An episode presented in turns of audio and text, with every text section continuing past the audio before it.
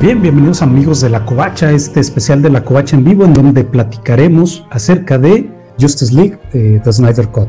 Y para esto me acompañan mis compañeros Isaac de la Rocha, Luis Leal, el enano, sensual. Everybody knows. Oye, pero tenemos un error en, en la transmisión, ¿por qué no estamos en blanco y negro?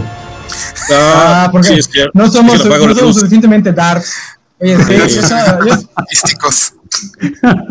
Bueno. lo intenté, me puse playera negra. Bueno, este, pues antes de empezar con, con el programa, me gustaría saber qué es lo que opinan ustedes de, de las películas de Snyder, ¿sí? en general o nada más de las de DC. En general, o sea, al final de cuentas, eh, él tuvo ciertos trabajos previos a llegar al universo DC. eh, ¿Qué es lo que opinan de cada una de sus películas o qué es lo que opinan en general? Vamos, empezamos con Isaac. Bueno, eh, Zack Snyder, no me gustan mucho sus películas, pero creo que todas son interesantes. Es algo que tiene. Si es. mm, Snyder es un autor en toda la extensión más mamona de la palabra. Si es un cineasta con un estilo muy, muy reconocible, eh, temas que se repiten constantemente. Creo que nunca ha hecho así una obra maestra. Sus películas tienen muchas broncas, pero nunca, tampoco nunca ha hecho una película como que te deje indiferente. Siempre sales, a veces sales encabronado, pero creo que siempre te genera una reacción. Él, él siempre intenta hacer la mejor película del mundo. O sea, él quiere que todas sus películas sean el padrino, así, su pinche peliculón. La, la mayoría, pues no, no le salen, pero sí, como que sí lo admiro por, por intentar, por tener ese grado de ambición así que la mayoría de los cineastas hoy en día no, no tienen y que pues le ha traído una, un grado de éxito. En- específicamente sus películas del para DC, a mí me gusta mucho Man of Steel. Tiene muchos problemas, pero también, pero me gusta mucho esa película. Batman contra Superman creo que es un desastre en general, así es una pésima película, pero también la encuentro como fascinante. Lo, he dicho creo que en todos los streamings donde hablamos del tema, pero Batman contra Superman me parece fascinante de la misma manera que el incendio de un basurero te parece fascinante. Es- Está ahí, está mal, pero no lo puedes dejar de ver. Y me gustó bastante Justice League. Sí, estoy de la opinión de que pudo haber durado tres horas sin mucha bronca, pero la disfruté bastante la película. O- ah, ah, vamos, ¿qué opinas de Watchmen? Ah, Watchmen. Eh, sí es esas obras que, y no me gusta usar la frase, pero siento que Zack Snyder no entendió Watchmen. No me gusta la frase porque suena súper mamona. Eh, creo que por simple repetición estética logra atinarle algunos de los puntos temáticos, pero en sí no, eh, no siento que él, que cuando él leyó Watchmen vio lo mismo que la mayoría vimos. La mayoría vimos una historia horrible de, de lo feo que serían los superhéroes en el mundo real y él vio ah, ah, un manual de instrucciones. Creo que es lo que él vio. Exacto, sí.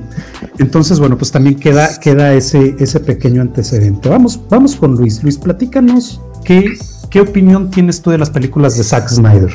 Ok, en general eh, son muy entretenidas. Visualmente eh, me gustan, me gustan pues lo que hace, digo, ya al grado de que exagera o no con el slow motion y la música, bla, bla. Este, visualmente bien, o sea, vamos, películas como Soccer Punch, que es, es fanservice de principio a fin, ¿no? Es visualmente visual, visual. Eh, Watchmen, obviamente, como decías, visualmente bien, eh, con buenas escenas de acción, ¿no? O sea, más allá de la, de la trama. Este, Gahul, por ejemplo, pues un buen ejercicio de, de animación, ¿no? O sea, visualmente me gustan, me agradan. Ya cuando llegó al universo DC como tal, empecé a tener problemas con él por cómo empezó a retratar a los, a los héroes, a los superhéroes, pero visualmente se me hace bien, que sabe lo que hace y como dice Isaac, o sea, muy ambicioso, ¿no? Muy ambicioso, ok, aunque iba a comentar, bueno, Isaac dijo, ya perdimos viewers porque dijo, no ha hecho ninguna obra maestra. ¿Cómo, no? Todos los Snidlivers se han de haber cortado las venas y cerrado el canal porque pues todas son obras maestras las de DC, ¿no? Exacto. Pero bueno. Ahora, an- antes de empezar con toda la polémica que, que vamos a, a- a comentar durante la duración de este programa, que esperemos terminemos a buena hora, a las 10 de la noche, porque como decía Isaac, ningún programa que narre o que platique acerca de una película puede durar lo mismo que la película. vale. ¿Cómo que no? Valentín. Eh, bueno, tanto tú como Isaac mencionaron algo que, que es un hecho, y es que Snyder no entiende a los personajes. Snyder no entiende a los personajes de DC y Snyder no entiende a los personajes de Watchmen.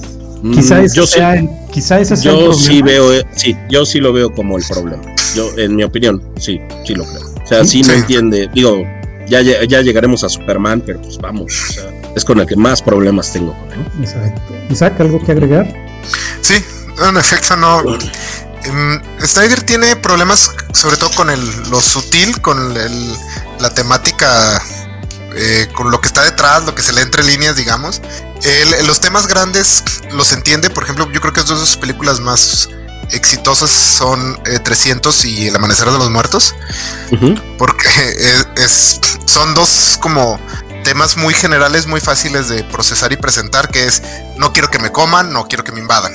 Cuando mueves esto a, por ejemplo, a Watchmen, que ya trata temas específicos acerca de el poder, cómo el uso abuso de poder de parte de superhumanos, de instituciones, eh, cómo eh, el trauma afecta a una persona, todo eso, eh, el señor sí como que siento que no sabe cómo presentar esto en, en, en película. En el caso específico de los personajes de DC, creo que no sabe, tiene una interpretación muy eh, específica, muy curiosa de los superhéroes como símbolos. Que igual y más adelante lo, lo mencionamos, pero sí, la manera en que los ve y los interpreta sí es, creo que diferente a la de muchos de nosotros. Perfecto, muy bien. Ahora, vamos con el enano sensual. Platícanos, Este- hermano. ¿Qué No, opinas, antes que. Ajá. ¿qué opinas Ajá. tú de las películas de Snyder? Pero antes nos estabas mostrando por ahí unas cartulinas medio interesantes. no las puedo mostrar porque nos, nos van a censurar. Yo antes que nada quisiera hablar, este, retomar lo que dice Isaac de vamos a, a llamarle autor. Este, sí, Zack Snyder es un autor, nada más que hay que tener en cuenta que Michael Bay también es un autor. Autor no es, sinónimo, no es sinónimo de gran intelectualidad, sino de tener un estilo. es En un creador, de- ¿no? Estoy completamente de el- acuerdo. Michael Bay el es de- autor también. Sí. En el de caso hecho, de perdón que te interrumpa, eh, Nano. Ajá. Un amigo mío algún, eh, hizo un comentario, dijo, Zack Snyder es el Michael Bay de los superhéroes. Sí. En el caso de los cineastas, pues sería un, un estilo fílmico, que es lo que Zack Snyder tiene, eso nadie se lo puede negar.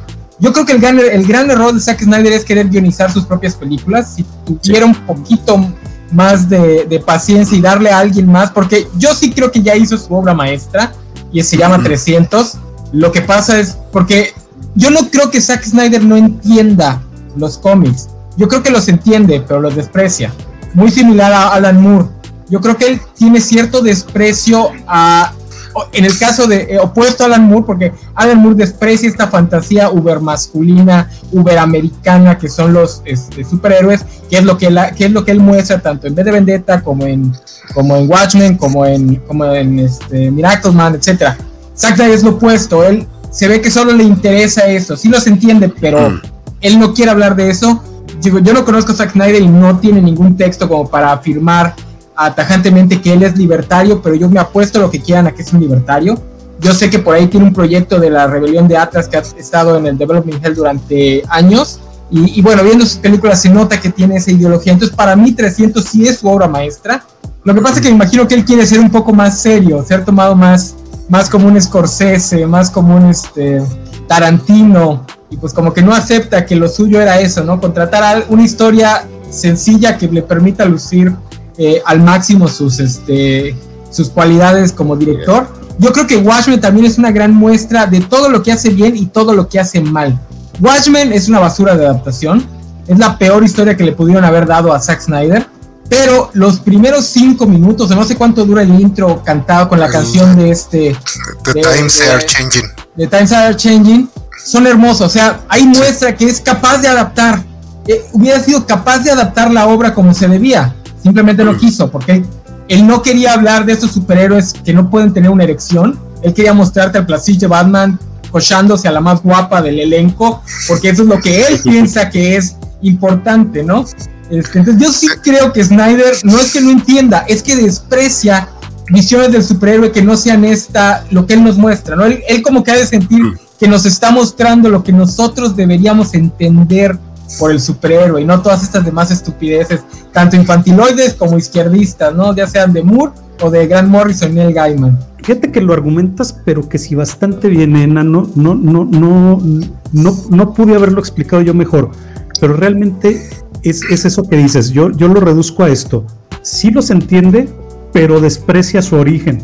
Razón por la cual yo hago lo que quiero Propia presentarlos. Exacto, yo, yo les doy mi versión de qué es un superhéroe y es esta. Y es la que yo espero que se quede en el colectivo, en el imaginario colectivo de aquí en delante. ¿Y qué creen? Lo ha logrado. No, cállate.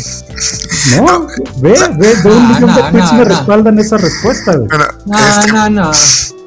La comparación que haces con Alan Moore me parece interesante. No sé si todos nos vayan a perdonar que lo estemos comparando con Alan Moore, pero sobre todo, por ejemplo, lo que mencionaste de Night Owl, el personaje este de Watchmen.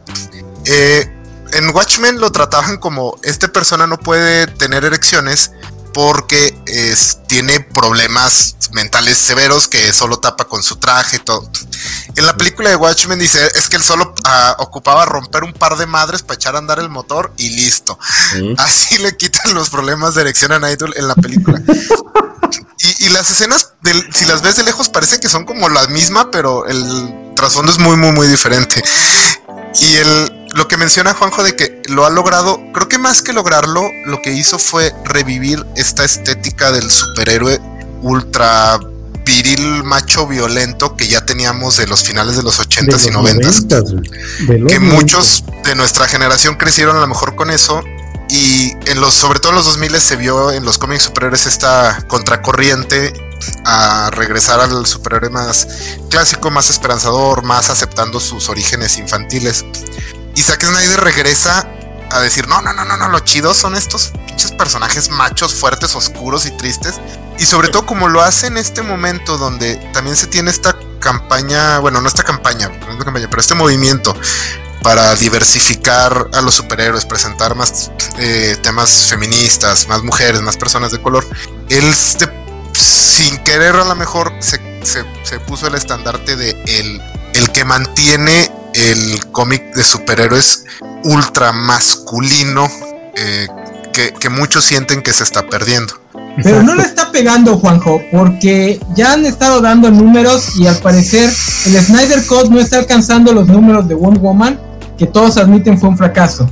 Entonces tampoco es, es más como dice, como dice Isaac, él está banderando un pequeño grupúsculo del fandom, del fandom mainstream, no solo de cómics, sino de los que medio conocen los cómics y quieren ver estos este, personajes Es- hardcore.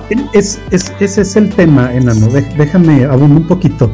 Cuando, cuando renté la película en Google Play, pues obviamente si no la posté en Facebook significa que no la estoy viendo, ¿verdad? La, la posté Claro. en Facebook, Es como la foto del gym. exacto, la, la posté en. Facebook y empezaron a llegar amigos míos que en la vida han visto eh, pues una saga completa de, de- de Superman, por ejemplo, una muerte de Superman, eh, no sé, cual- cualquier otra que se te ocurra, un Man of Steel, un- lo que tú quieras. ¿Y qué, qué crees que era el comentario generalizado? Ah, ya la vi, este Juanjo, y está súper chida, ese, ese Superman se la pasa aventando y rompiendo y haciendo tal y cual cosa, güey. Eso es, Ujú. eso es lo que ha trascendido. Sí. No sé si puedas argumentarlo, rebatirlo, güey. No, lo que pasa es que lo que decía Isaac es más correcto. Eh, se me olvidó decirlo, también lo quería mencionar. Otra forma de ver lo inteligente que es Snyder es ver cómo ha cabalgado esta ola. Porque Snyder ha usado muy bien a sus fan tóxicos sin Sí. que nadie le pueda achacar que él ha usado a sus fan tóxicos. Porque tú no puedes decir, ah, mira, aquí les está diciendo, vayan a chingar con lo del este, revive de, de Snyderverse. Porque él nunca lo ha dicho, pero lo ha, ha dicho cosas que sus fan tóxicos pueden entender como, ah, vamos a ir hasta que, nos, hasta que lo pongan en la Liga de la Justicia 2. Entonces, Sí, sí, sí. se ve que él es muy bueno y lo que está haciendo se llama, creo que en cine se llama counterprogramming. O sea, yo no creo que lo que haya caído ahí, o tal vez cayó ahí de chiripa en Man of Steel, pero ya tiene muchos años este, sabiendo hacerlo. Está viendo que la moda, o sea, la moda es, ahorita es Marvel, y es el estilo de Marvel. Este, entonces él está haciendo el counterprogramming en ese mismo género. Para los que no quieren ver a esos héroes más diversos, estas masculinidades menos tóxicas, pues él les está dando lo que quiere, ¿no? Este Batman la verdad a mí me da esa tristeza el pobre Ben Affleck, porque se ve así, no, no creo que esté actuando. La carita de tristeza del, del Batfle es, es natural. Es real. El pobre actor. ¿no, Sí, no- no quieres responderle esto a Gerson Obrajero? A ver, dice "Para mí Gerson la mejor Obrajero". película de Snyder es 300. La historia de Frank Miller necesitaba un boost y lo logra exagerando cosas, pero ha abusado de eso en sus demás películas. Sí, a eso me refiero con que él necesita que alguien le guionice para que no se vaya por las ramas. Soccer Punch es a mí a mí me gustó, pero Soccer Punch es larguísima, tiene demasiado metraje, tiene demasiada historia que realmente no cuenta nada. Sí. En cambio 300 no, 300 es en chinga ya. El 300 si lo hubiese guionizado Snyder, te aseguro que nos hubiese metido escenas explicando cosas que no requerían explicación. Nos hubiese explicado el tipo con cabeza de chivo, nos hubiese explicado de dónde colgaban las manzanas que de repente sacan aunque anden en tanga, nos hubiese explicado un montón de idiotes que no necesitábamos saber. Este, pero como ahí tenía a Frank Miller al ladito diciéndole cómo contar la historia, Solo Se encargó de hacer lo suyo visualmente. ajá, Exacto. Ahora, De acuerdo. Ah, Vamos a platicar, antes, vamos, antes de, de cambiar de tema, quiero leer este comentario de Alejandro Guerra y nos dice, digo, en defensa de Snyder, adaptar 12 números cargados de temática y diálogos en dos horas era muy complicado. Creo falló, pero porque debía fallar. ¿Alguien sabe? No, está hablando a de eso me- ¿no? A eso me refiero con que los primeros cinco minutos demuestran que sí hubiera podido. Los primeros cinco minutos adaptan todos los, este, los anexos que trae el cómic y lo hacen muy bien. Es una gran adaptación de todo el extra que trae el cómic. Si hubiera tira todo podido y se adaptarlo. dedica a contar lo que él quiere, ¿no? Exacto. Ajá. Ahora, Isaac, ¿qué te parece este comentario de Gerson Obrajero? Échatelo. El fan promedio de Snyder es más fan de Injustice que de la Justice League de los cómics. Mm, Es lo que comenté hace un rato. Eh, de hecho, creo que es más fan de Injustice, Del juego. sí, y de la estética, de la idea esta del superhéroe ultraviolento, ultra así. Porque, por ejemplo, si tú lees los cómics de Injustice, los cómics se van muy, muy, muy, se clavan mucho en explicarte por qué estos personajes toman estas decisiones, eh, por, qué, por qué van a estos extremos, porque básicamente el cómic de Injustice es- son, no me acuerdo cuántos, son como 60 números de explicarte por qué llegarían al punto donde está el videojuego.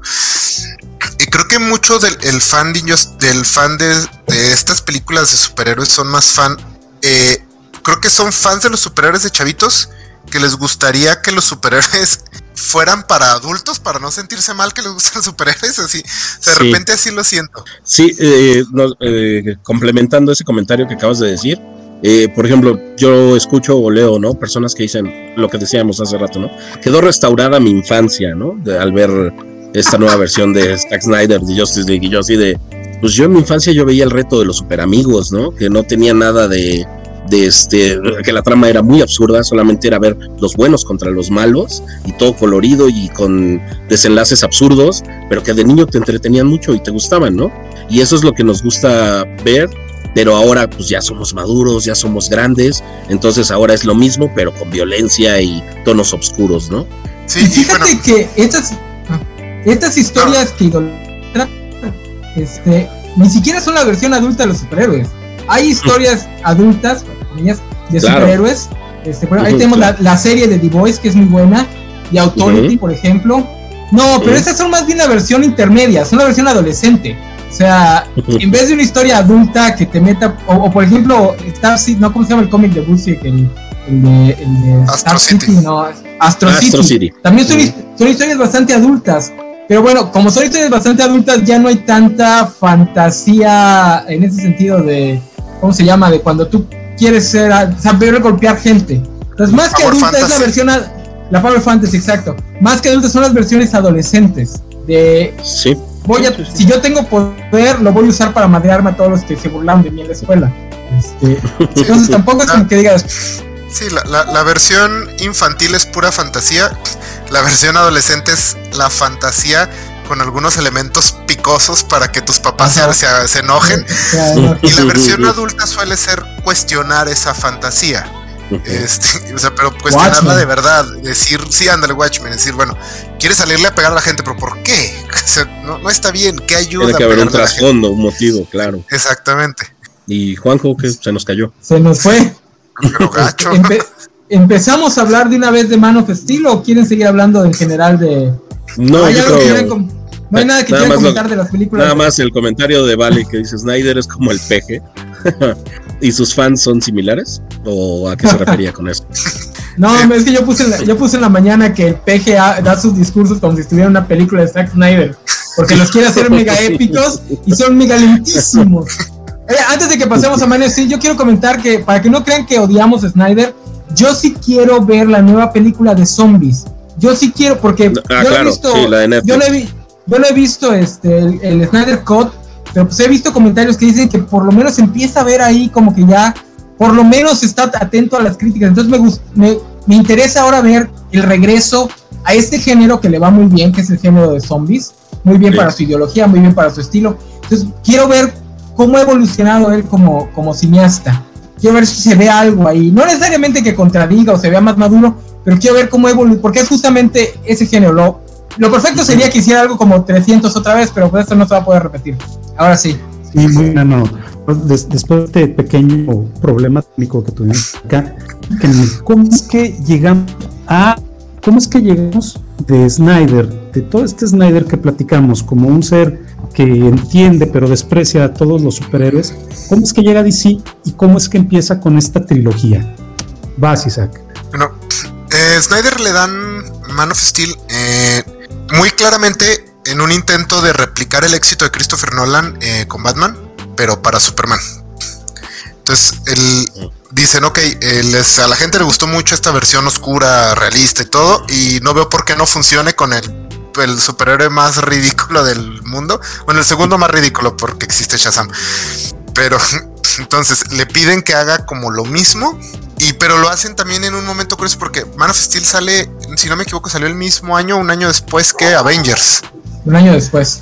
Un año después. De, sí, entonces, entonces el, la, sí sale como, como mencionaba, ¿no? como counter programming a lo que estaba haciendo Marvel, pero no fue tan tan exitosa. Pero sí claramente tenía un, objetivo eh, de parte del estudio, sobre todo porque el, Warner se había declarado mucho que después de Linterna Verde que los superhéroes como más coloridos y así no gustaban, entonces que se iban a ir por, por este estilo, porque Warner siempre aprendiendo las lecciones equivocadas. entonces, pues lanzan Man of Steel, y bueno, así es como, como llegamos al inicio de esta trilogía. Exacto. Luis, platícanos un poquito cómo es que tú ves este, esta llegada de Snyder al universo DC.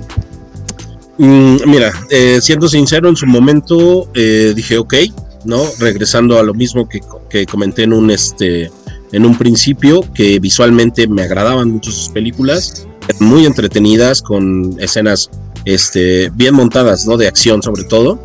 Entonces al saber que iba a ser algo de, Superman, pues dije, venga, vamos a ver qué tal, ¿no? Eh, creyendo que a nivel guion, pues le iban a armar algo mejor, ¿no? Eh, sinceramente la primera vez que la vi, eh, sí me gustó. O sea, me emocionaron algunas cosas, obviamente, así como, wow, ¿no? Siempre quise ver eso, ¿no? En pantalla. y la pelea final.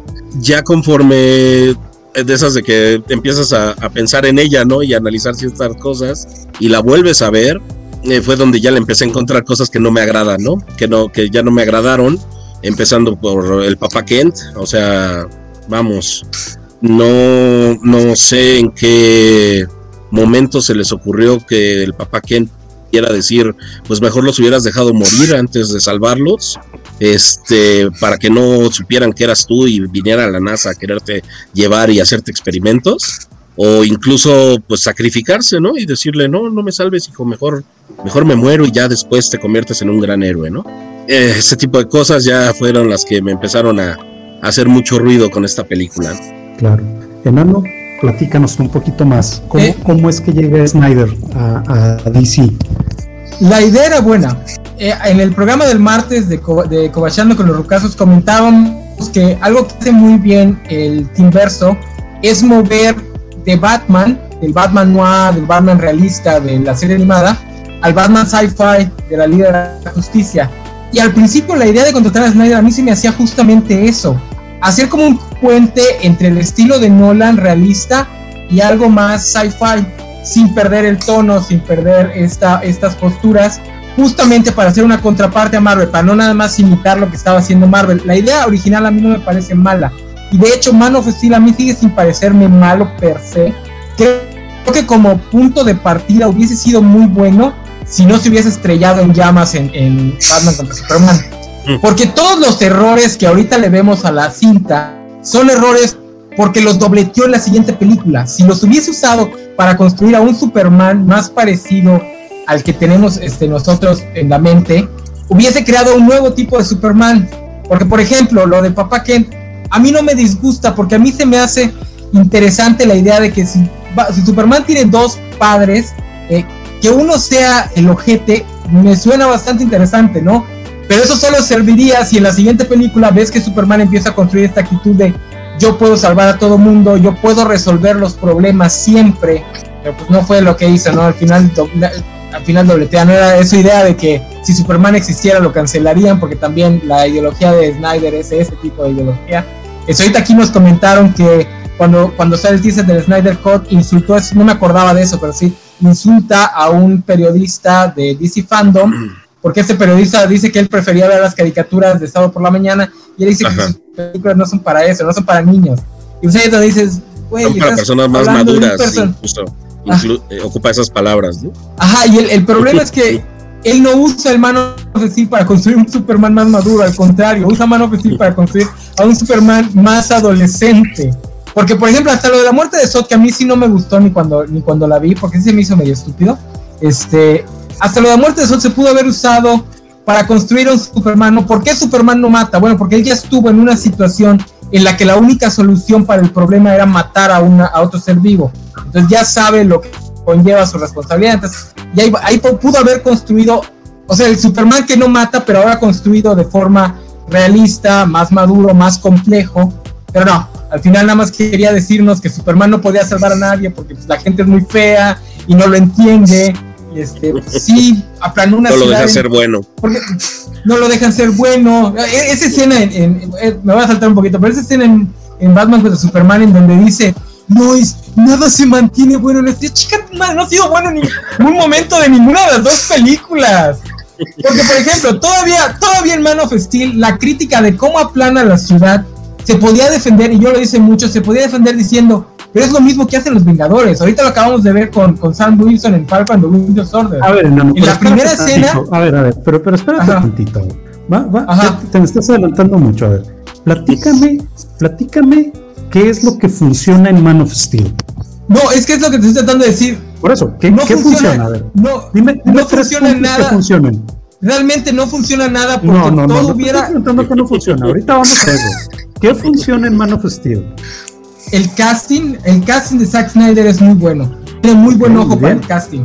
Que después los desperdicios. Eso, eso me refiero con no funciona nada. Es que no, no. Para todo es, Las cosas está pero, Sí, pero es, es, lo constructivo, enano. A ver, platícame del casting. Ok, el casting. ¿Cómo, cómo lo casting. ves? Isaac. ¿Del casting? ¿Cómo ah, es el casting? Bueno, ¿no, ¿no han visto a Henry Cavill? Pinche Superman hecho persona. Sí, es perfecto. No, de hecho, en general, creo que el, el, DCU tiene muy buen casting, incluidas estas, estas tres películas. Creo que prácticamente todos son. O sea, no se me ocurre ahorita así rápido un mal o sea, una mala elección. Creo que hay malas elecciones en construcción específica del personaje. Por ejemplo, bueno, Lex Luthor. Pero creo que el actor era una buena elección originalmente. Este, entonces, sí, me gusta mucho. Y también son buenos actores y los dirige bien. O sea, hay escenas que incluso ya cuando las piensas no tienen, no, no funcionan, pero de inicio te la venden, por eso a lo mejor mucha gente, mucha gente en repetidas vistas eh, va bajando como tu opinión de la película, pero en la primera sí te la venden, porque eso sí, son, son buenos actores, no importa lo que les des, son profesionales y salen a, a, convencerte de que lo que están diciendo está chingón. Exacto. Ahora, platícame, Luis, ¿qué más funciona? Bueno, vamos a terminar de hablar del casting. Ya platicamos de Henry Cavill. ¿Qué te parece Lois Lane? ¿Qué te parece? Eh, Bien, Russell Crowe, obviamente, como, sí, Russell Crowe, como Jorel, ¿no? Ahorita que leía también un comentario. Este, me parece un... Se la rifó, ¿eh? Sí, sí, sí, sí, muy bien. Incluso eh, mm, sé que todos teníamos como muy arraigado el recuerdo de, de Marlon Brando, ¿no? En Superman de Donner y pues hizo un gran trabajo este Russell Crowe, ¿no? Siento que hizo un gran trabajo como Llorel, Amy Adams como Louis Lane. Este, no, no se me viene a la mente el nombre de la actriz que hizo a, este Faroa, pero ah, sí. vamos, o sea, muy buen trabajo también. Daba más miedo que Sod. sí, de hecho, en Sod, claro, obviamente Michael Shannon, un gran, un gran actor, ¿no? Este Michael Shannon también, o sea, el casting realmente muy bien armado y como bien mencionaban, lo hizo no solamente con Man of Steel, sino después con Batman v Superman y después con Justice League, ¿no? Todo el, casting es muy, muy bueno. Ya como este los construyen, como los dirigen, ya es otra cosa. ¿Qué opinas de este comentario de Vale García? ¿Cuál? Uy, Amy, Adams, my love, pero not my Louis. ok, sí, claro, es, es, muy, muy bonita Amy Adams.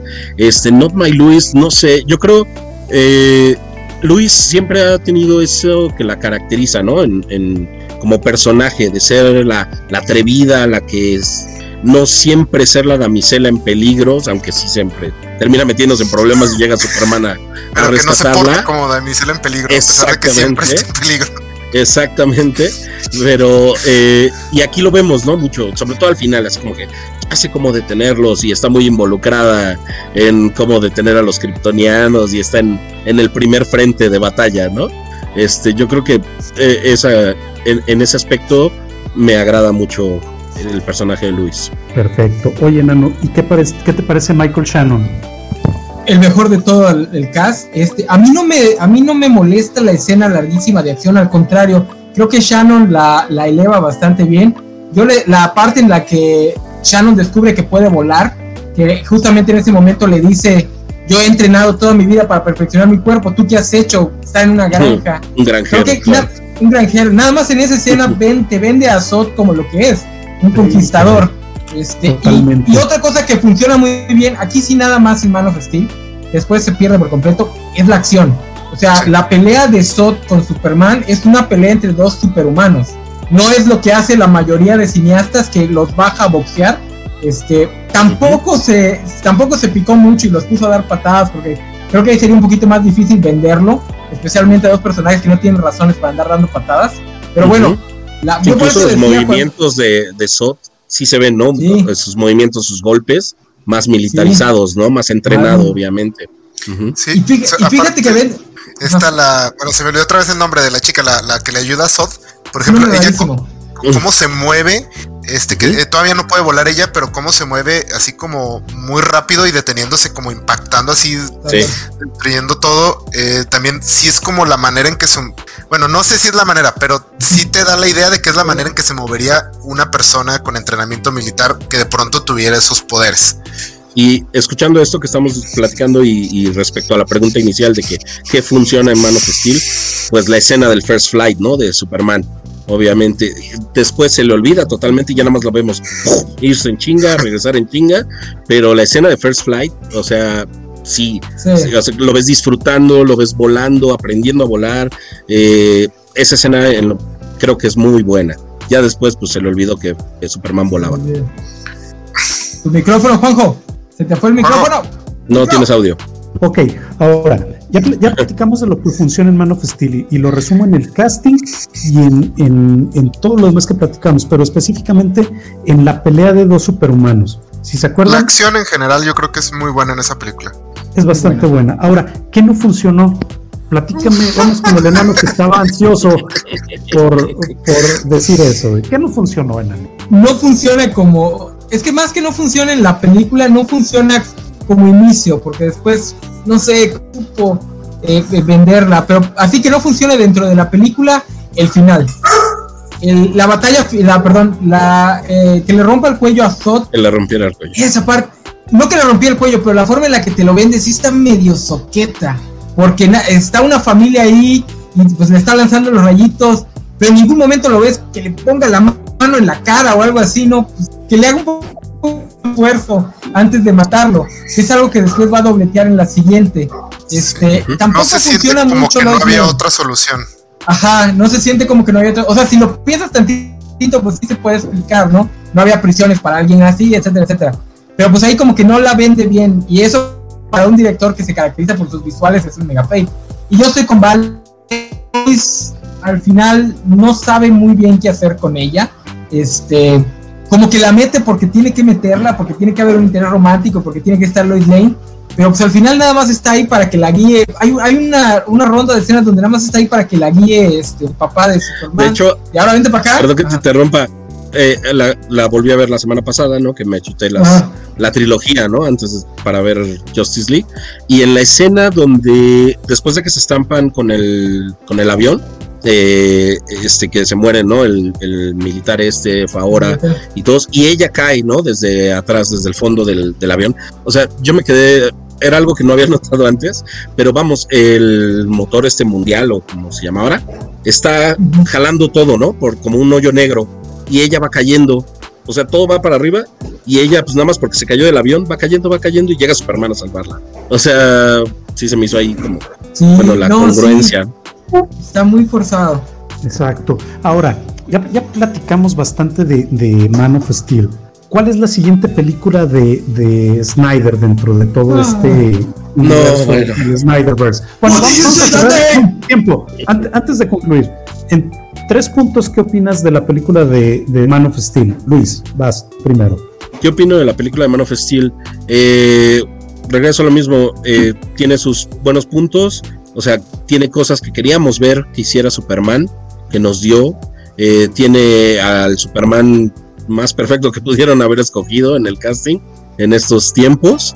Y pues bueno, desafortunadamente no hablamos de las referencias de Mesías y demás, ¿no? Ah. No, tocamos ese tema de que para todo es un Superman este pues, mesiánico, mesiánico capaz de sacrificarse, todo. Sí, sí, sí, no hablamos de eso, pero ese es un punto que, pues bueno, no, o sea, no, no, no cuadra con la película ni con el personaje. Por más que digan, no, es que sí, mira, viene de otro planeta. La excusa que me digas, ¿no? No, no es algo que tendría que haber ido, por ejemplo, en, a un nivel cinematográfico. Exacto. Mi estimado Romanuel Salarlueva, Salarluévano, que, llegaste al programa equivocado. Ese programa fue el viernes pasado. es que Ahorita dijimos buenas cosas. Muy bien. Este, ah, bueno, a mí me gusta bastante Man of Steel. Eh, todavía no estoy, viendo las otras dos películas, todavía no estoy seguro si mis problemas con Man of Steel son errores que tuvo Zack Snyder o elementos que él quería tener ahí. Todavía es muy confuso. Eh, yo la veo como una película de una persona que está aprendiendo a ser Superman. él no sabe eh, se encuentra con estos poderes, su papá le suelta el monólogo este de Al Star Superman, que está súper chingón, de la esperanza y todo, pero pues él no sabe qué, qué pedo, qué, qué hacer, y está intentando convertirse en Superman. Esta lectura que yo tengo de la película la completamente destruyen en Batman contra Superman y luego la refuerzan en Liga de la Justicia. Entonces sí, no, no estoy muy seguro. Sí me gusta, sí tiene sus errores, creo que muchos de sus problemas están en, lo, en los detalles pequeños. Por ejemplo, me gusta la idea de que Jonathan Kent, eh, cuando le dice lo de los niños, que los hubiera dejado morir, me gusta mucho que le dice, que le dice a Clark, es que qué debía haber hecho, y él le dice, no sé. O sea, soy un papá, estoy preocupado por mi hijo, no sé qué hacer. No, o sea, uno nunca está preparado para tener hijos, menos para tener hijos alienígenas. Entonces, me gusta eso, pero también mucho de cómo está enmarcada la conversación sí suena como, no, los debiste haber dejado que se murieran.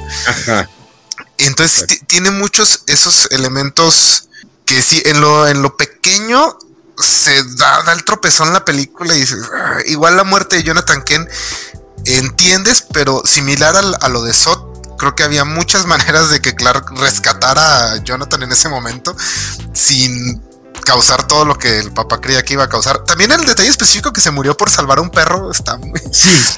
no, y además que él fuera por el perro, o sea, teniendo los poderes y todo, fue pues bueno, ve tú, ¿no? Por ese el perro, vamos. O que cualquiera fuera por el perro, o sea, me gustan mucho los perros, pero no, no era necesario. Entonces, sí, en general es una película que me gusta, tiene sus sus problemas graves y muchos de sus problemas son la secuela de la que vamos a hablar ahorita. Perfecto. Perdón, eh, ahora sí. Ahí, ay, perdón, perdón, adelante. Este, lo mismo que dice Isaac, de hecho yo lo, doy un poquito más exagerado. Yo creo que hablaríamos de forma muy distinta de Man of Steel si Batman contra Superman no hubiera sido tan mala. Eh, yo creo que si hubiese, si hubiese sabido asentar bien todo lo que quiso poner Man of Steel, habría salido otra cosa muy distinta, porque las ideas eran buenas. De hecho, todavía Man of Steel tiene buenas ideas, pero en Man of Steel las ideas eran buenas. Tiene algunos detallitos que pues, no cuajaban bien, pero al final del día creo que es más lo que hizo después lo que arruina Man of Steel que la propia película. La propia película como una película primera de, Superman, del origen, no solo de Superman, sino del universo DC con este tono distinto al de Marvel. Hay un universo paralelo en el que Batman de Superman fue, fue buenísima y, está, y, y, Man of Steel es considerada una joya del cine. Este, por desgracia no vivimos en este universo, vivimos en la Darkest Timeline. Este, pues nos tocó este, al que nos preguntaba si todavía alcanzó el hate, no, mijo, apenas vamos a hablar de Batman contra Superman. Sí, es lo que iba a Oye, no que en este programa no iba a haber tanto hate, pero, pero vamos a hablar de Batman Superman. Eso creíamos. A ver, mi estimado Luis, ¿qué nos ibas a platicar? Y posterior ah, Es que vi un comentario de, Ernesto Warting, un amigo, eh, que decía de la escena que yo digo donde está cayendo Luis, eh, que dice que solamente la máquina está jalando cosas eh, kryptonianas, que por eso a ella no la afecta, pero no, está jalando escombro y demás cosas, o sea, de la Tierra, entonces no, no creo que va por ahí. Vas. Entonces, ahora sí, mi estimado Luis, platícame Batman contra Superman. En, tres, en tres argumentos, ¿qué es Batman contra Superman? ¿Qué trató de hacer el buen Zack Snyder en Batman versus Superman? No sé. Todo, trató de hacer todo. No sé, sí, o sea, condensar no sé cuántas historias en, en una sola película. O sea, sí es un collage de un fanboy muy, muy cañón. O sea, de, híjole, es, me agarró, me gustó mucho esto, me gustó esto otro. Eh, mira Dark Knight Returns, mira Muerte de Superman, mira Injustice, híjole, y todo junto se vería padrísimo. Y no, no quedó padrísimo. Isaac.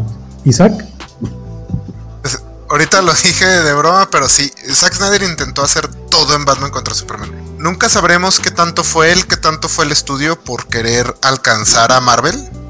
Porque Batman contra Superman es una secuela Man of Steel, una precuela a Liga de la Justicia, la presentación de Batman en este universo, la presentación de Wonder Woman y, y aparte el enfrentamiento entre estos personajes entonces sí, es, son como cinco películas así comprimidas. Y la, la, muerte de Superman, aparte de la muerte de Superman, porque es lo último que lo que todos piensan, se han notado. Casi nadie se acuerda que se muere Superman. ¿Por, por, qué recordamos todos Batman contra Superman y te enfoco a ti, enano? Este, antes, antes de llegar a la escena, retomo lo que estaba diciendo Isaac. Eh, probablemente el estudio tuvo algo que ver, porque otra cosa que se nota mucho en Batman contra Superman es un cambio drástico de tono. Man of Steel era un poquito más lenta, más enfocada, este, y probablemente alguien en el estudio le dijo, no, güey, métele más. Y pues sí, le echó todo, todo, todo lo que se encontró en su camino le puso así es, también. Pero, ahí estamos, pero ahí estamos especulando, güey. Ahí estamos especulando. Y eh, aquí no, no entran las especulaciones. o sea, la, especulación es quién, quién lo hizo. Hemos, hemos, platicado, hemos platicado que Snyder es el, el mero, mero macizo de los directores. ¿Sí? Que es alguien que entiende y que desprecia a los superhéroes. ¿Tú crees que se va a dejar manipular por el estudio? no, pues no sé, pero lo que sí, lo que sí es obvio es que le metió todo lo que encontró. Todo. Es tan buena pregunta esa que pues tenemos un Justice League, este Snyder Cut, ¿no? ¿Tú crees que se deja manipular? Güey, le liberaron su película, o sea. Cuatro horas. Horas de traje. De hecho, tengo entendido que si se hubiera estrenado en cines hubiera sido la tercera película más larga proyectada en cines. No, por el amor de Dios. Ahora, ya que estamos aquí con Isaac, ¿qué, funciona? ¿Qué sí funciona en, Batman contra Superman, Isaac? Ay, me toca la difícil. Mira, en Batman contra Superman creo que funciona muy bien la escena de inicio. A mí me gusta mucho la escena de inicio, porque mencionaba el enano el tema de que al final de Man of Steel destruyen la ciudad y hubo como muchas ah, quejas. A pesar de que los Vengadores hacen lo mismo, pero algo que hace Avengers es que al final nos presenta a el lado de los civiles, nos presenta los memoriales a las personas que murieron. Y Man of Steel creo que sí se tropieza en eso, que en la siguiente escena que vemos de Metrópolis está Clark Kent llegando todo contento al planeta, así como que ah, salvé la ciudad. entonces, creo creo que ese inicio de Batman contra Superman, donde vemos la pelea, pero a pie de calle, eh, funciona bastante bien para ponernos en, como que mostrarnos la consecuencia de esta batalla épica que, que vimos. Ah, la pelea de Batman, la pelea de Batman es muy buena, tal vez la mejor escena de acción live action de Batman. Está muy, O sea, muy cuando chida. rescata a Marta. Ah, ya, ya, bueno, Sí, cuando rescata a Marta. No, Marta. la pelea entre Batman y Superman.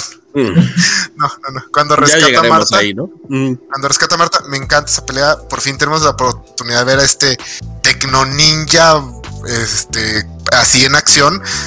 Especialmente considerando lo mucho que batallaban los demás actores para moverse con sus trajes, los anteriores actores de Batman. a todas. Entonces sí está muy, muy chido. Ay, cabrón, no sé qué más funciona.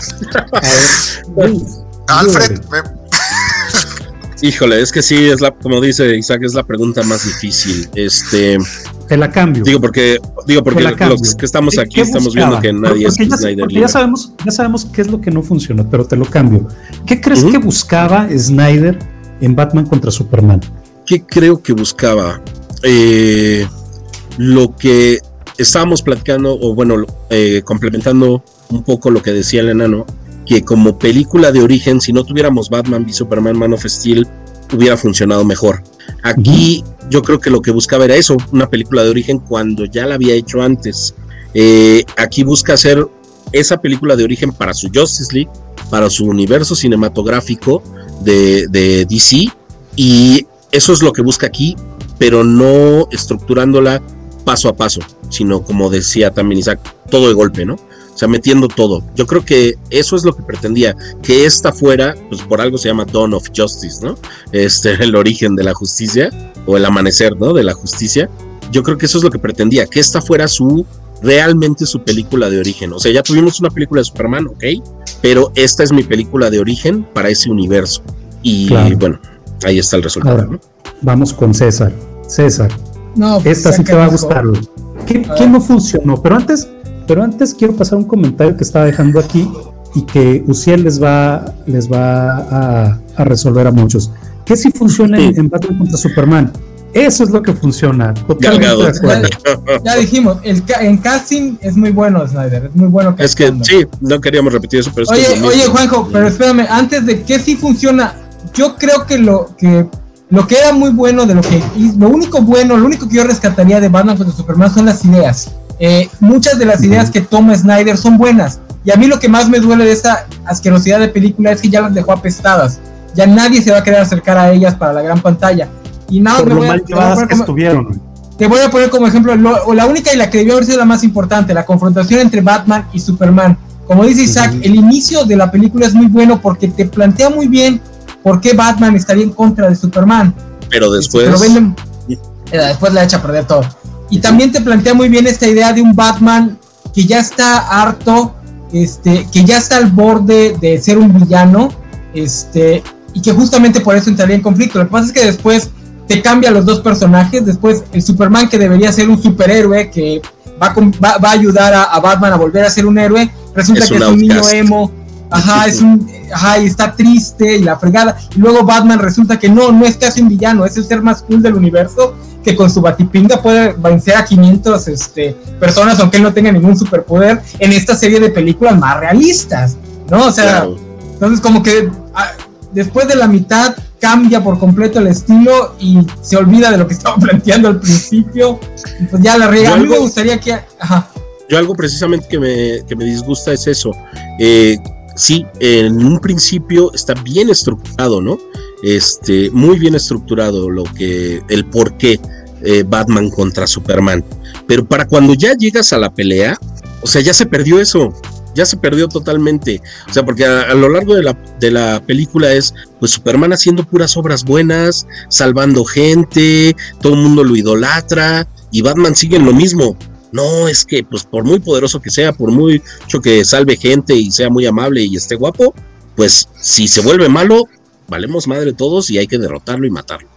Bueno, derrotarlo, No, es porque que- si lo hubiera querido matar, pues en las primeras balitas que le dispara, ya eran con kriptonita y lo mataba, ¿no? Claro, No, era nada más, tenía- no, lo voy a tenía que calar hacerlo con primero con, golpes, con un, con un mito, ¿no? O sea, con gasitos. lo tenía que hacer, Sí. como dice Vale, con el batiguante. Y quiero preguntarle a Luis si lo que dice Jesús Guerrero es cierto. Si es cierto que querías que bailara Batman sobre Superman para ganarle? no, saludos a Daniel, este, que es Jesús Guerrero, un amigo que, pues bueno, él es de los que odia el MCU, ¿no? Y entonces está haciendo referencia a, Star-Lord bailándole a Ronan para distraerlo mientras le quitan la gema del, del poder, ¿no? Muy bien. Ahora, ¿qué, podemos platicar más de Batman contra Superman? Isaac, platícame qué, veía Snyder sobre Superman, sobre, sobre, esta, sobre esta pelea, ¿qué era lo que veía? Eh, mm, aquí es donde empieza el... Creo que eh, Zack Snyder, su interpretación de los superhéroes es... La mayoría vemos a los superhéroes y, y los vemos como símbolos de esperanza por todo el bien que hacen siento que él más bien cree que los, los deberíamos admirar por todo el mal que no hacen. Poderosos.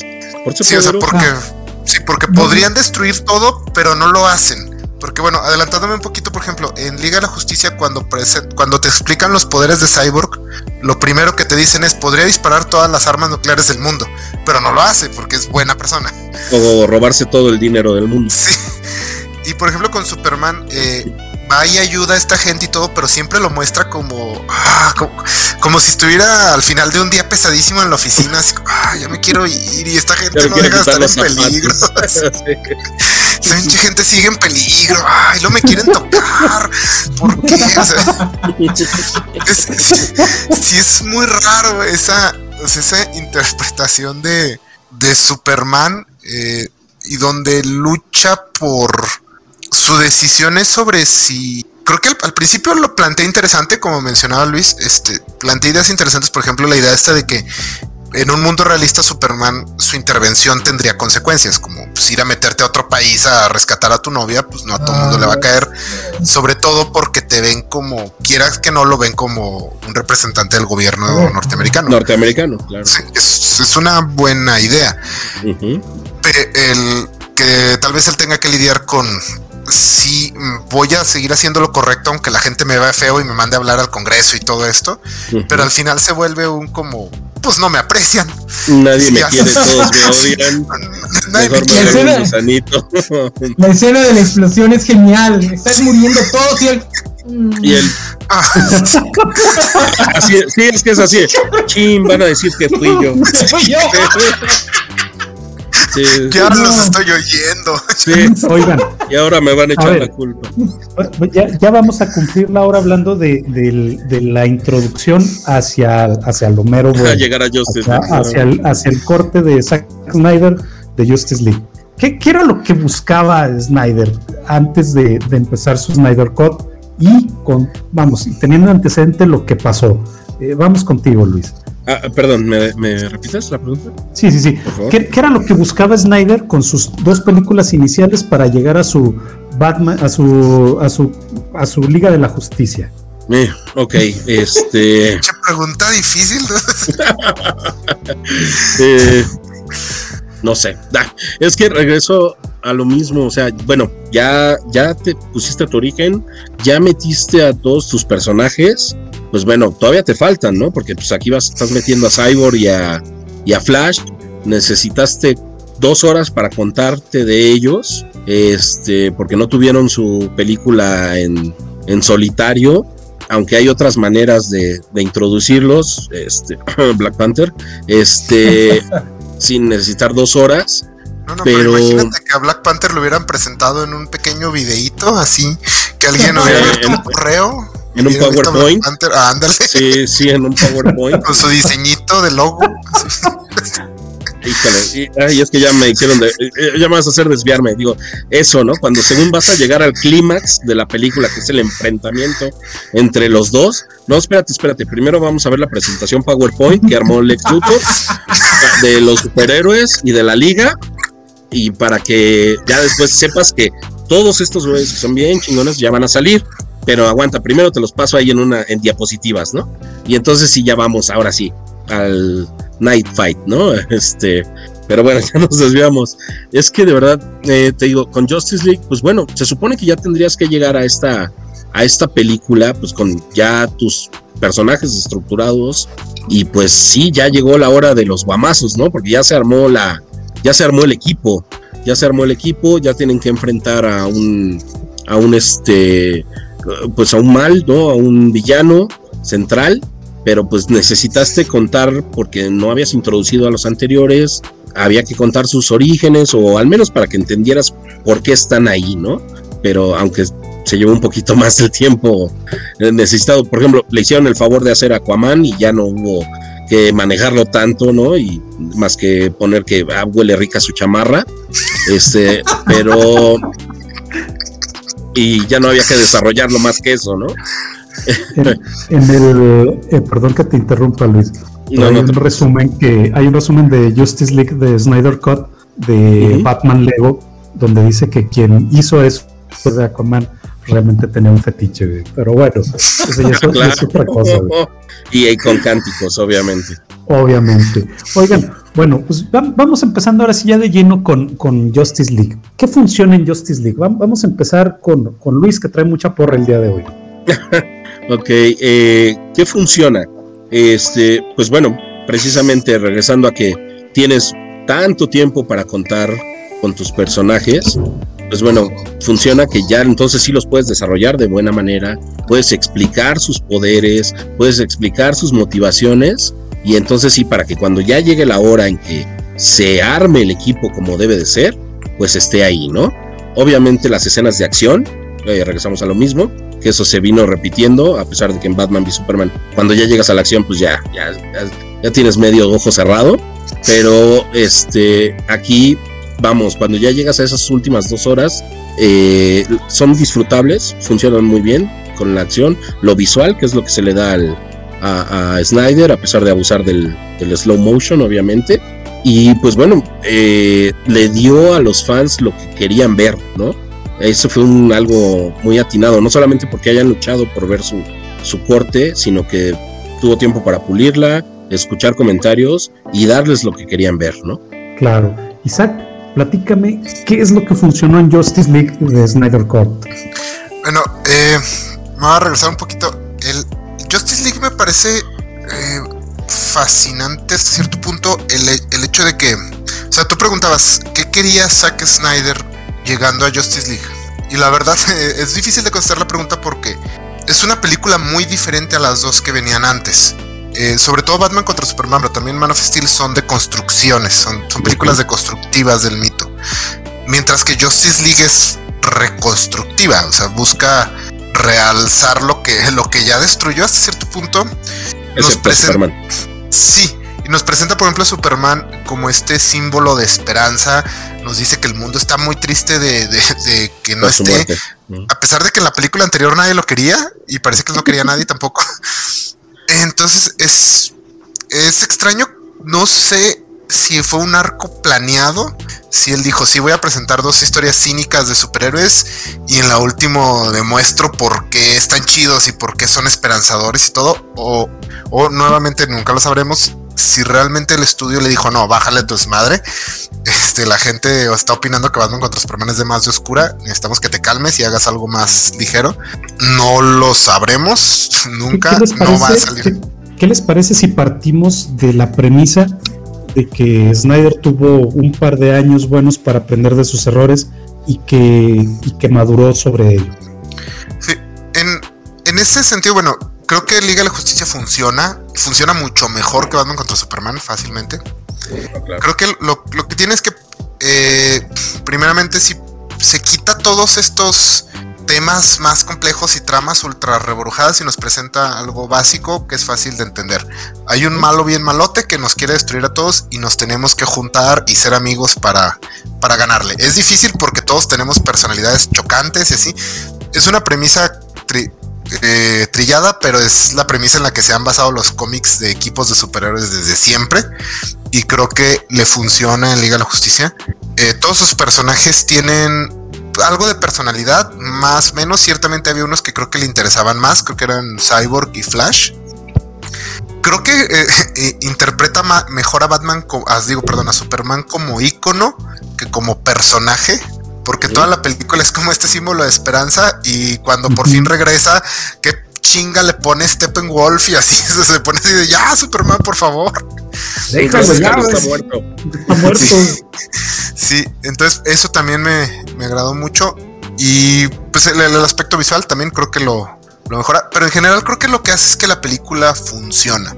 La del Simplifica 2017. la película, ¿no? Sí, sorprendentemente, a pesar de que la larga dos horas, la película se entiende mucho más que la del 2017, fluye mucho más, se te hace menos pesada y no te deja con esta sensación de indiferencia que a mí me dejó la, la versión original. Perfecto. Enano, platícanos, ¿qué funcionó en Justice League? En la de huevo, porque yo la, en el Snyder Cut no la he visto. Híjole, enano. No te avisaron. Lee este comentario de Samuel Franco. Zack Snyder se fusiló la trama de Bob Esponja y sus pantalones voladores para la Justice League. Nadie quería a Superman en la anterior y en la Justice League todos se sienten mal por él y lo extrañan. Este, pero sabes que se puede medio adivinar que sí hubo un cambio, no sé si porque se lo este, pusieron no, justamente en todas las entrevistas que ha dado diciendo lo que venía después. Lo que venía después era aún más deconstructivo de lo que había hecho ahorita. O sea, toda esa estupidez de que Superman se iba a volver malo porque Lois se acuesta con Bruce y tienen un hijo y la fregada y al final Batman se iba a sacrificar por el mundo. Yo creo que lo que intentaba Snyder más que nada era hacer un arco argumental para Batman. Este, nada más se subió al carro de Superman porque fue el que lo ofrecieron primero. Este, Sí, y el hecho de que meta al Joker y no sé, yo creo que lo que intentaba Snyder era, era seguir haciendo su deconstrucción y hacer su versión de los superhéroes y tratar de que su versión de los superhéroes fuera la que pegara más o por lo menos hiciera un contrapeso a al MCU. Este, a mí no me disgustó la de Widow, no sé por qué de repente ahorita todo el mundo la odia con odio jarocho. Yo creo que Widow para lo que tuvo con qué trabajar la logró rescatar. Este, por lo menos Superman ahí, ahí, ahí se demuestra que Henry Cavill era un gran Superman, este, por completo. O sea, ahí ves lo mucho que lo ha desperdiciado Snyder. Eh, bueno, tampoco era una buena película, no era, era mala, pero, pero así que digas, uy, qué bruto, qué, qué feísima estaba, pues no, o sea, era lo que ya nos tenía acostumbrados, ¿no? Bueno, no sé, porque la, la, vi, la vi después, antes de Shazam y Wonder Woman, que, fue, que son las buenas películas del DCU. Shazam es muy buena. Sí. Shazam es Creo muy que el, buena. el problema buena. de esa Liga de la Justicia es justamente que no te molesta ni te gusta, o sea, te deja terriblemente indiferente y creo que ese es de los peores pecados que puede tener una película. Exacto. Ahora, Isaac, ya, ya que, ya que te, te me adelantaste poquito, ¿cómo, cómo se hablan entre sí todas las películas de Whedon? De, de Whedon, de Zack Snyder. La verdad, no, no estoy muy seguro si se hablan entre sí o, o- o solo se gritan costas una, una a la otra. Porque sí, es lo que te contaba. O sea, las primeras dos claramente son una deconstrucción. Esta última es. regresa mucho más al, al- como al superhéroe clásico. Con sus momentos de, violencia de Snyder muy característica. Y la trama. Superman es claramente el eje principal de esta historia es con el que inició y es el, es el detonante de la trama en Batman contra Superman y es el, el icono al que todos aspiran en Liga de la Justicia, pero a la vez es, es uno de los personajes que menos tiempo tiene fuera de Man of Steel en Batman contra Superman. Es prácticamente una película de Batman, creo que tiene- Superman va a tener como 20 líneas en toda la película. Y en Liga de la Justicia pues está muerto. Du- durante dos horas y media. Sí, entonces no, la, la manera en que estas tres fluyen como trilogía, como saga fílmica, sí es bastante extraña. Incluso en, en detalles como, por ejemplo, en las primeras dos recalcaban mucho este, este asunto de que los superhéroes al chocar con el mundo real causan muerte, dolor y miseria. Y en Liga de la Justicia se aseguran de que todas las peleas sean donde no hay civiles, que nunca salgan lastimados, que, que se- sí está, sí es un cambio de tono un poco fuerte en, la, en esta última. Muy, muy, muy diferente, ¿no? Y antes de, pasar a, un- una siguiente sección, déjame saludar a Vanu Galde y decirles a todos que nos pueden ver también por el canal de Twitch y pueden hacer lo que hace Vanu Galde, que tiene más moneditas. Y en cuanto nuestro buen compadre Valentín García ponga recompensas, pues estén por seguro que las vamos a gastar todos ahí. Entonces síganos en los canales de Twitch, síganos en los demás canales de, de La Covacha, síganos en Facebook, en Twitter, en Instagram, eh, obviamente en Twitch y pues sigan todas las transmisiones de lunes a viernes que tenemos, ¿sale? Eh, vamos con Luis. Luis, platícame, ¿hubo cambio de ideas para llegar a este Snyder Cut? ¿Tú qué opinas? ¿Qué ves? ¿Qué percibes? Mm, yo creo que sí, eh, precisamente como está diciendo Isaac, o sea, hay, hay diferencias muy, muy notorias, ¿no? Entre una película y otra. Eh, como dices, más que conversar entre ellas, más bien se dijeron eso, ¿no? ¿Qué funcionó? ¿Qué no? ¿Qué le gustó al público? Yo creo que eso es lo más importante.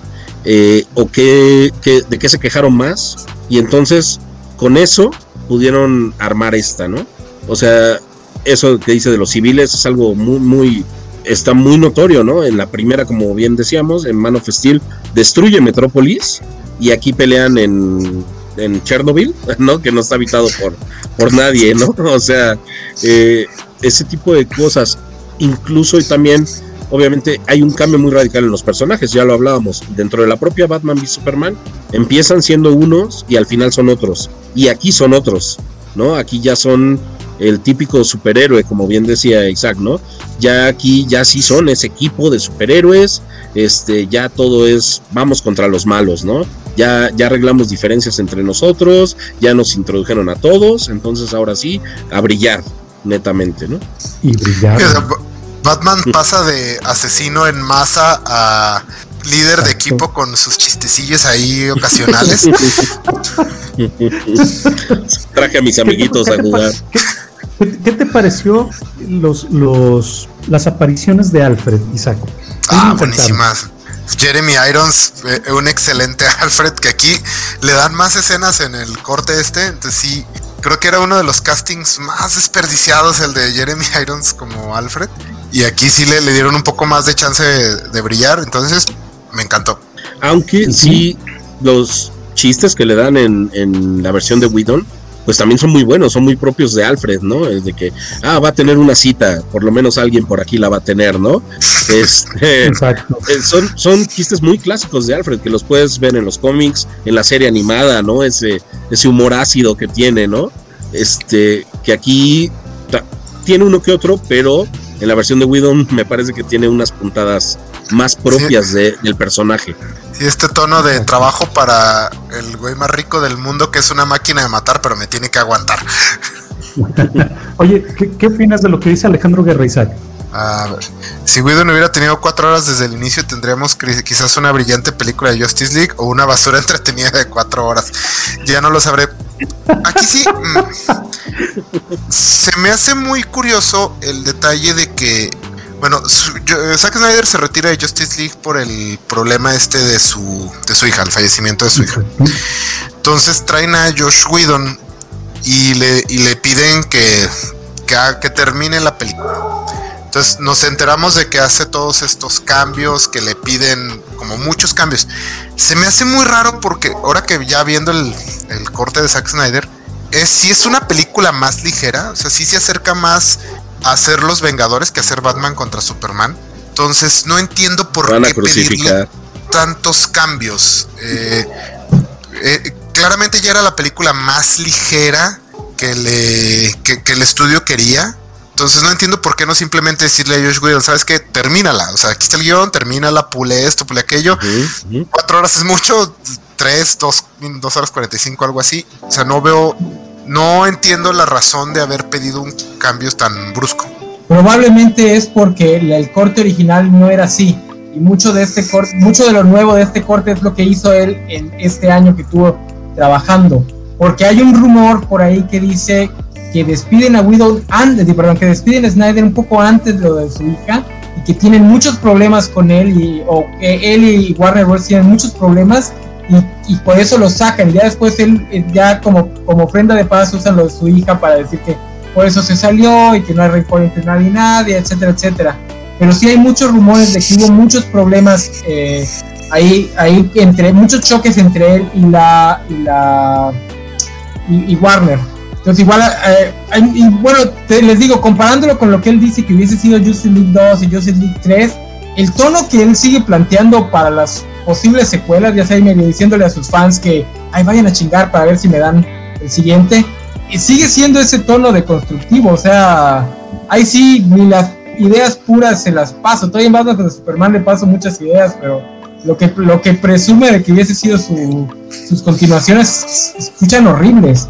O sea, la verdad yo entiendo a Warner que diga, no, no estén chingando, no lo vamos a regresar, ya, ya acabó lo que él iba a hacer y es lo, único que vamos a soportar de él. Sí, digo, vamos, llama, llama la atención y sí nos gustaría ver, obviamente, a la Justice League contra Darkseid, ¿no? Obviamente, eso sí, nos gustaría verlo, verlo a todos. Pero ya lo del Nightmare. y, la mano de, perdón, pero no de la mano de Snyder. Pero ya lo del Nightmare y de esto todo apocalíptico y el Superman malo y el Batman, eh, no, definitivamente. Y todo esto de, Batman y Luisa y el hijo y, regresamos a lo mismo, o sea, sigue siendo un fanboy de que, con ideas, ¿no? Como en Batman y Superman, ah, es que esto está padrísimo, lo podemos usar esto y lo otro, y, y si lo juntamos, y sigue siendo ese discurso con esas ideas que, que menciona de lo que quiere hacer después, ¿no? O lo que pretendía hacer después. Ahora, vamos a, vamos a hacer otra pregunta. Isaac, ¿qué te gustó de este Snyder Cut? Mm, creo que ya respondí esa pregunta, Juanjo. Bueno, respondiste lo que funcionó, ¿no? Ah, No, pues es que en general creo, creo, que lo que más me gustó es que me entregó a una liga de la justicia.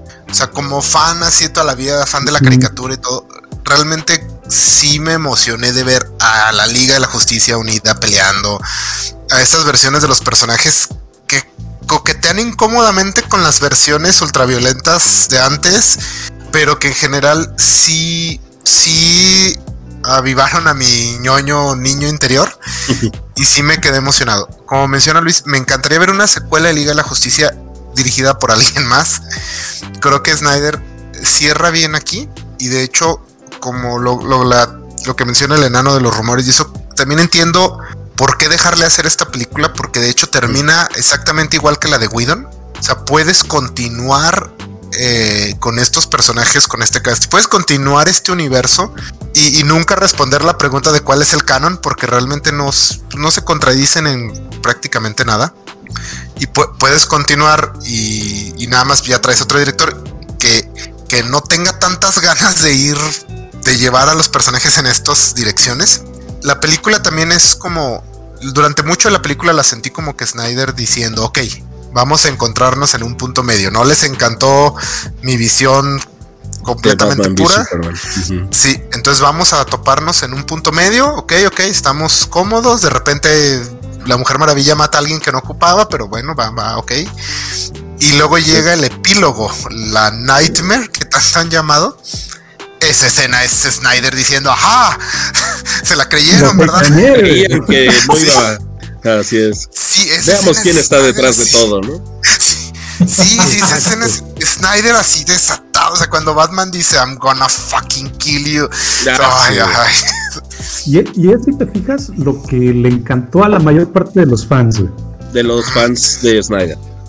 Exacto, de los fans de Snyder. Platícame a ti, Luis, ¿qué fue lo que te encantó de esta película? Eh, ¿Qué me encantó?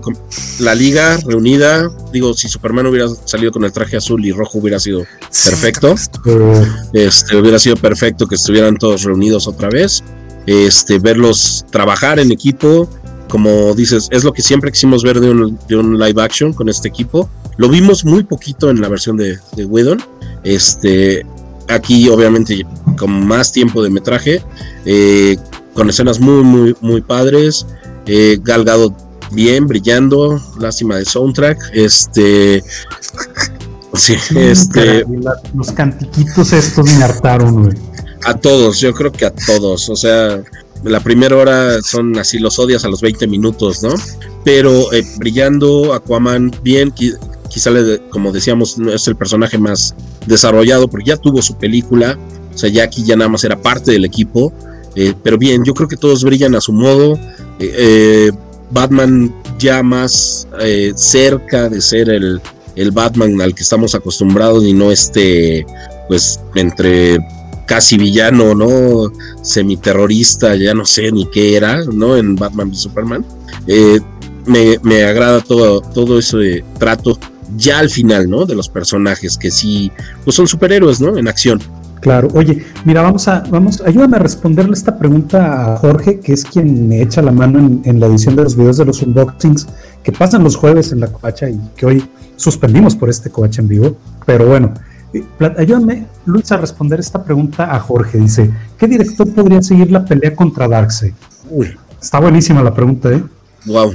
Mm, no sé, écheme la mano. este... Eh, pues como todo buen ñoño, parte de esto es hacer el, ¿cómo se llama? El de director técnico de sillón y pensar así quién. Eh, la verdad, a mí se me ocurre, se me han ocurrido dos directores que me gustaría ver trabajar y que creo que podrían hacer un buen trabajo. Uno es Travis Knight, que es el que dirigió la película de Bumblebee y la película de Cubo and the Two Strings. Sobre todo porque él ya le tocó llegar a una franquicia en llamas y sacar una muy buena película de ellos. Ahí hizo la mejor película de Transformers. Sí, se distanció por completo de la franquicia que ya estaba, pero pues lo logró. Al menos nos entregó los primeros 10 minutos con los Transformers como debían de ser, ¿no? Sí, sí, sí, no, y le dio como humanidad a la, a la franquicia, que era algo que no tenía. Y el otro, que este sí, yo creo que no, no, no se nos va a hacer, pero es este Christopher McGuire, el que dirigió las últimas dos películas de Misión Imposible, Misión Imposible 5 y 6. No las he visto, desafortunadamente. Eh, pues se me hace un gran, gran director de, de, acción, se me hace, yo creo que los mejores ahorita trabajando en acción. Y si mal no recuerdo, él también escribió la película esta de Tom Cruise, la de Al borde del mañana, Edge of Tomorrow, que también es una muy buena película de acción y ciencia ficción. Y él, no, yo creo que la que está basada en el manga de Así es. Entonces creo que él, podría hacer un gran, gran trabajo. Enano, ayúdame a responderlo a Samuel Franco. ¿Qué te parecería Sam Raimi? No, no, necesitas un director que pueda tener el estilo sci-fi oscuro para que por lo menos mantengas eso. Yo, yo diría Ryan Jones, ajá, por lo menos que se mantenga el tono, si no sería demasiado. Podría ser Ryan Johnson, podría ser, no sé quién fue el que hizo eh, eh, Rogue One, que creo que el tono original de Rock One era aún más oscuro, más este, dark. nunca, me acuerdo quién es quién es el, director de Rock One. Sí, el mismo que dirigió Godzilla. Pero ¿cómo se llama? Es este. Ah, no, no me acuerdo. Edward. No, iba a decir David Ayer, pero no, no es él. No, no, no. No, no, no, no, no, a esos manténganlos alejados, alejadísimos. que no se acerquen, que no se acerquen a los superhéroes. Oye, ¿y si dejaran trabajar con libertad a Kevin Smith en una película de DC según Gerson Grajero? ¿Qué te, parecería eso? Pues. ¿Para qué o qué? Dudo que eso lo haga un buen director, pero bueno. no, es que, Kevin Smith, o sea, ¿cuánto, ¿cuánto tiene que hizo una buena película? ¿Clerks? ¿Clerks? O sea, no, no, Kevin Smith. Bueno, está bien. No, no, no, no, este no, no caigamos en, en, otra situación. Bueno, ya vamos a eh, cerrar. perdón, el director era de Godzilla es Gareth Edwards. El Gareth Edwards, ok. Que también es el de Monstruos, ¿no? Monsters. Eso es, mira, perfecto. Ah, mira, Ahora, ya, ya, vamos, vamos a cerrar. Vamos, vamos, vamos cerrando para poder terminar a las 10 en punto como, como habíamos pactado y no hacer de esto un programa más grande que el mismo Snyder Cut. yo quisiera, yo quisiera preguntarles, ¿Cómo cierra lo que inició con, con todas estas películas? ¿Cierra bien? Eh, le, sentó bien el periodo de descanso? Este, Luis, platícanos. Yo creo que sí.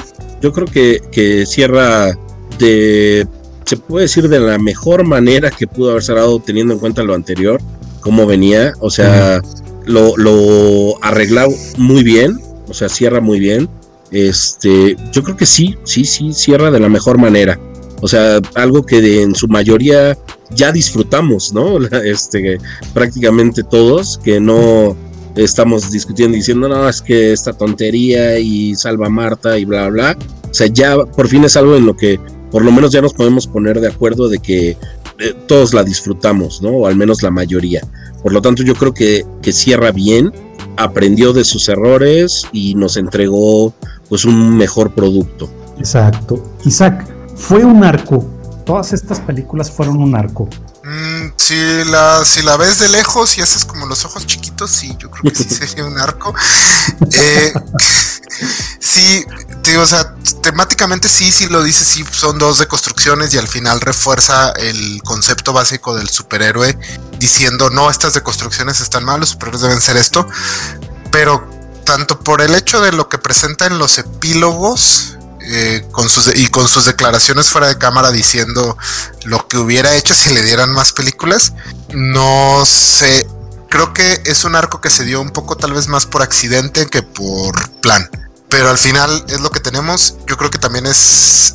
Yo creo que también él debería ya retirarse al menos de. de al menos de este universo. Creo, creo que se va con la frente en alto. a la crítica le ha gustado, sus fans están felices. Entonces creo que ese, es el momento y ya debería explorar eh, películas que se acomoden más a sus sensibilidades como, como creador. Exacto. Ahora, enano, platícame tú lo siguiente. ¿Quieres más del Snyderverse? No, no, no, no. Yo lo único que espero, lo único que espero es que cierre. Ya complació a sus fans, que se sientan bien. Hizo algo que muy pocos directores pueden hacer, que el estudio se retracte y les dé una segunda oportunidad.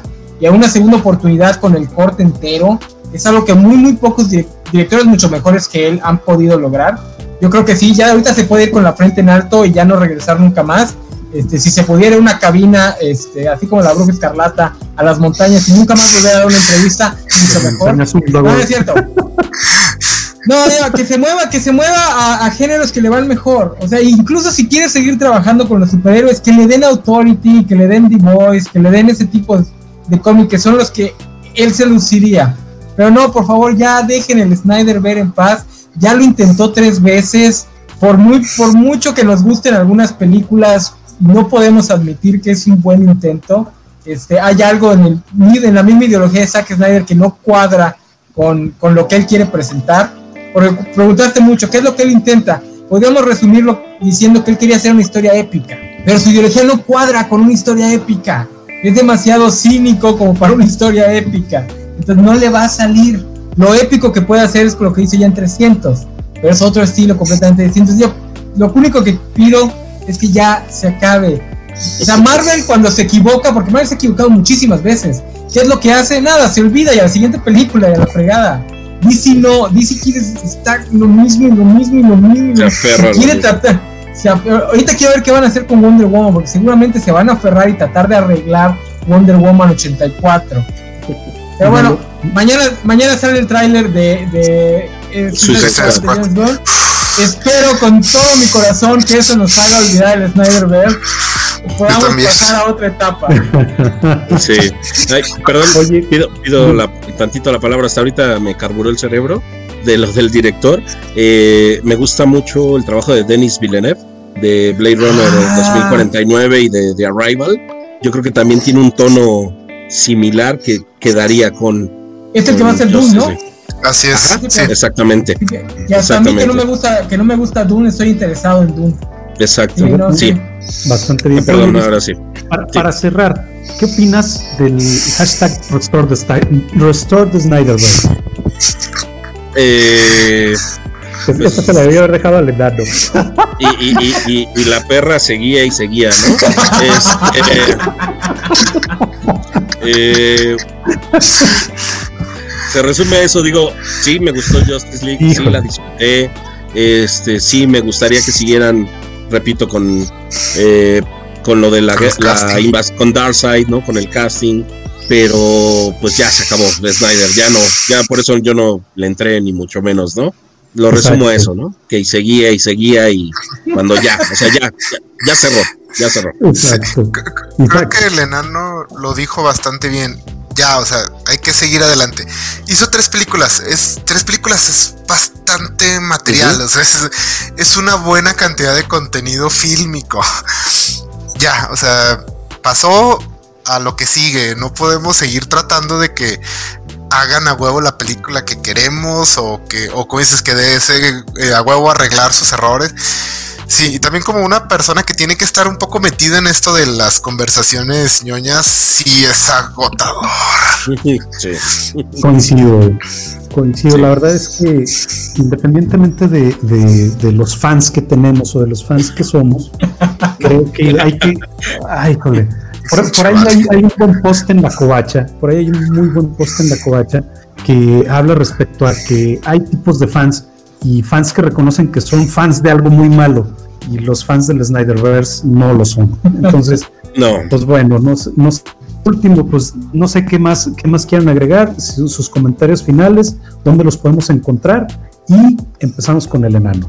Bueno, a mí me encuentran en, Reseñas Enanas, eh, síganos en TikTok. Estoy yo y este Jorge estamos manejando la cuenta, haciendo contenido, síganos ahí por favor.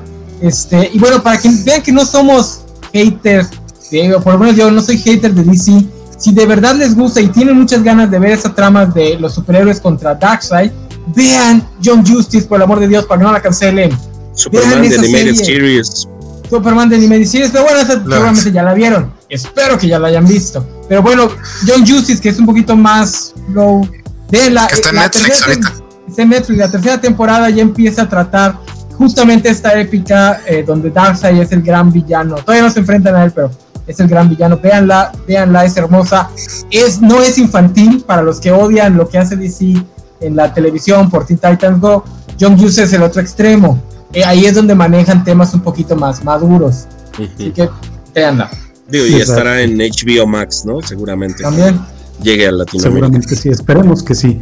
Luis, esperemos. Despídete, despídete por favor y platícanos dónde te podemos encontrar. Eh, pues muchas gracias por haberme invitado. Eh, este fue un muy buen rato. A mí me encuentran, estoy en mis redes como Luis Leal, Leal Fledermaus. Así es como me pueden encontrar. En Instagram, Twitter y Facebook, nada más. Perfecto. ¿Y tus opiniones finales del programa, mi estimado Luis? Eh, este, repito, muy, muy buen tiempo. Gracias por haberme invitado. Este, disfruté los comentarios. Este, que terminamos siendo semi-haters, no, sé cómo decirlo. bueno, yo considero que más objetivos que los que, o los tóxicos o que los haters. Este, y espero estar por aquí nuevamente. Perfecto. Y por último, Isaac, platícanos. Bueno, a mí me encuentran aquí en La Covacha, en, en Noticias, los 10 miércoles y en ñoñonautas con Valentín García, donde eh, agarramos cómics y los reseñamos a todos, los desmenuzamos completitos. Y pues mi opinión final es la verdad, también no me considero un hater de, Snyder, es muy complicado porque la, discusión sí se ha dividido en o, lo amas y lo das todo por él o lo odias. Se perdió objetividad. Sí. sí, se perdió objetividad y se perdió, por ejemplo, lo que dijimos aquí, Man of Steel está buena, Batman contra Superman es, es pésima, Justice League nos gustó eso se ha perdido, esa discusión se ha perdido. Ya es, esto es una guerra y en la guerra no hay medias tintas, o sea, o estás de nuestro lado o estás en el otro. Entonces, pues sí es, es triste eso y más cómo afecta la discusión, pero este, me alegra que haya podido hacer su Liga de la Justicia, me alegra haberla visto y la verdad, pero sí, espero que ya se le dé la oportunidad a otros creadores. Excelente, Isaac. Pues muy bien. Eh, gracias por habernos acompañado a todos. Eh, la verdad es que fue muy interesante este programa. le agradezco mucho a la mesa, agradezco mucho a, Isaac por haber planteado la idea del programa, al enano por su participación, que sé que ya anda queriendo irse porque tiene ahí algún compromiso. A Luis, esperemos tenerte por aquí más, más seguido. Y este, pues les recuerdo nada más que deben de seguir a todas las redes covachas. Estamos tratando de tenerles todo el contenido que que podemos y que tenemos a la mano con excelentes participantes como Isaac, como Esteban Ugalde, como Spider Games, como el buen enano sensual, en fin, tantos que se me van y que, sería malo no, no, comentar que también aportan y aportan bastante. Eh, pueden encontrarnos a todos en, los diferentes medios de contacto Covacha, como en Facebook, en Twitter, en Instagram, en Twitch, en el canal de YouTube. Sigan mis unboxings sobre todo, les, quiero, les, quiero, a todos pedir eh, la mayor de las ayudas para dos cosas en específico. La primera, únanse como miembros del canal de YouTube. Hay varios, hay varios segmentos y con cualquiera que nos ayuden, pero si es con el más caro, sería mucho, sería mucho mejor y sería lo más chido. Y la segunda, podcast de las reseñas de Ultimates del Enano. Por el amor de Dios, sálvenlo vayan y escúchenlo, vayan y escúchenlo, no lo quieren continuar. Se van, ya, se van, se van. por favor. Se van, se van. Pues bueno, yo fui Juanjo, me encuentran en mi Insta, jj-burciaga, y gracias por habernos acompañado. Hasta la próxima, muchachos.